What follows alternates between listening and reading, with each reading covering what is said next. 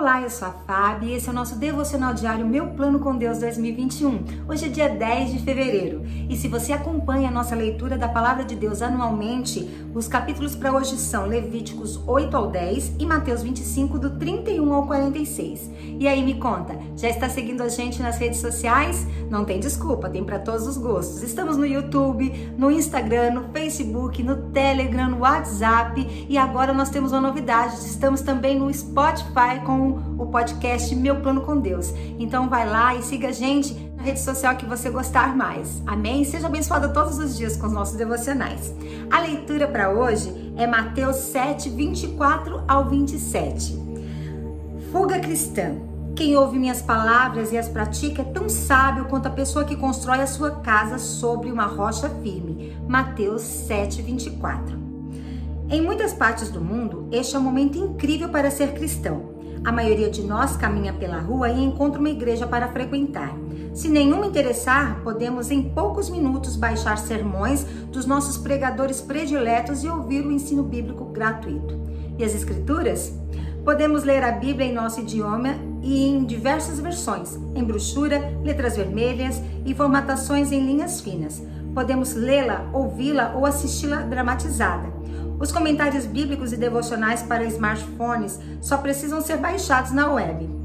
Podemos assistir a TV, ouvir rádio, comentar em sites e baixar músicas cristãs de todos os gêneros imagináveis. Podemos comprar canecas, calendários, camisetas e imãs de geladeira, adornados com versículos da Bíblia para estarmos sempre imersos na palavra. Que delícia! Ou talvez que distração.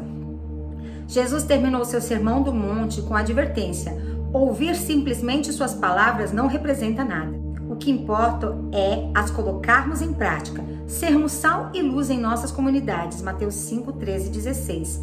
Preferindo a reconciliação à amargura, cumprindo nossas promessas, amando os nossos inimigos, mantendo pura nossa espiritualidade, adorando a Deus acima dos bens, recusando-nos a condenar os outros e seguindo Jesus pelo caminho estreito do discipulado. Quem fizer isso enfrentará bem as tempestades da vida, verso 24 e 25. Caso contrário, perecerá. Para muitos de nós, ouvir outro sermão ou ler outro livro cristão é a última coisa que precisamos. Vou repetir essa frase.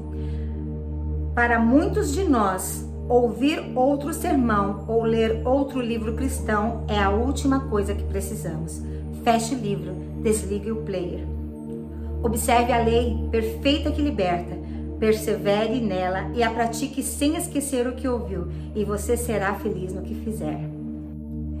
Eu queria compartilhar com você uma experiência que eu tive em 2018. Eu estava numa busca frenética do Senhor, eu queria mais de Deus, eu não queria ter mais relacionamento, eu queria ter intimidade com Jesus. E eu lia muito, porque eu sempre gostei muito de ler, comprava muitos é, livros, bíblias de estudo, e eu, eu tenho um acervo até significativo em casa. A minha filha fala que eu sou a louca da livraria, isso mesmo. Então, eu sonhei uma certa noite que eu, eu chegava numa feira de livros, era tipo uma bienal, era muito grande, e todos os livros estavam 10 reais.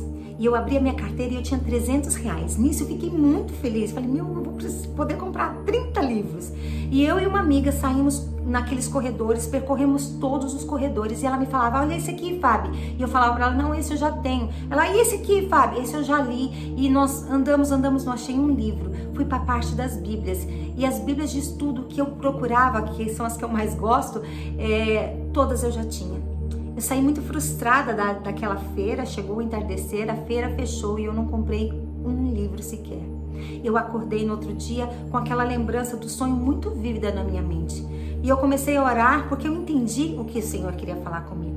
Naquela mesma semana eu encontrei um pastor amigo muito querido e a gente começou a conversar e ele me falou de, de algumas experiências que ele estava tendo e o que Deus tinha falado com ele aquela semana. E ele me falou assim, Fábio, a gente fica esperando uma grande revelação, um grande sermão e o que a gente está sabendo muitas coisas, mas a gente está sabendo pouco do que muito importa. Então não basta você saber muito, você tem que saber, pode até saber pouco, mas daquilo que muito importa.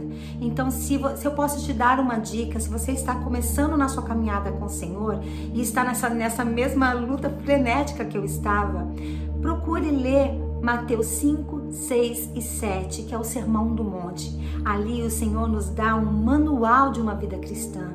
Devore, deguste, rumine essa palavra, porque se você conhecer desse pouco da palavra de Deus, mas ter um entendimento grande disso, você vai ser feliz e vai ter intimidade com o Senhor que você nunca teve antes. Então eu peço para você parar hoje e analisar do que eu tenho lido, do que eu tenho visto, o quanto eu tenho aplicado na minha vida.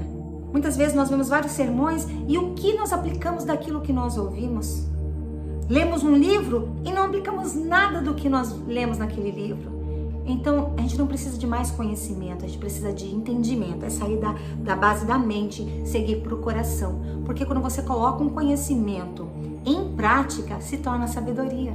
Amém? Senhor, eu oro para que cada mulher hoje, Senhor, não tenha mais conhecimento, mas que o conhecimento se torne entendimento e a prática desse entendimento se transforme em sabedoria vindo do céu. Em nome de Jesus eu oro.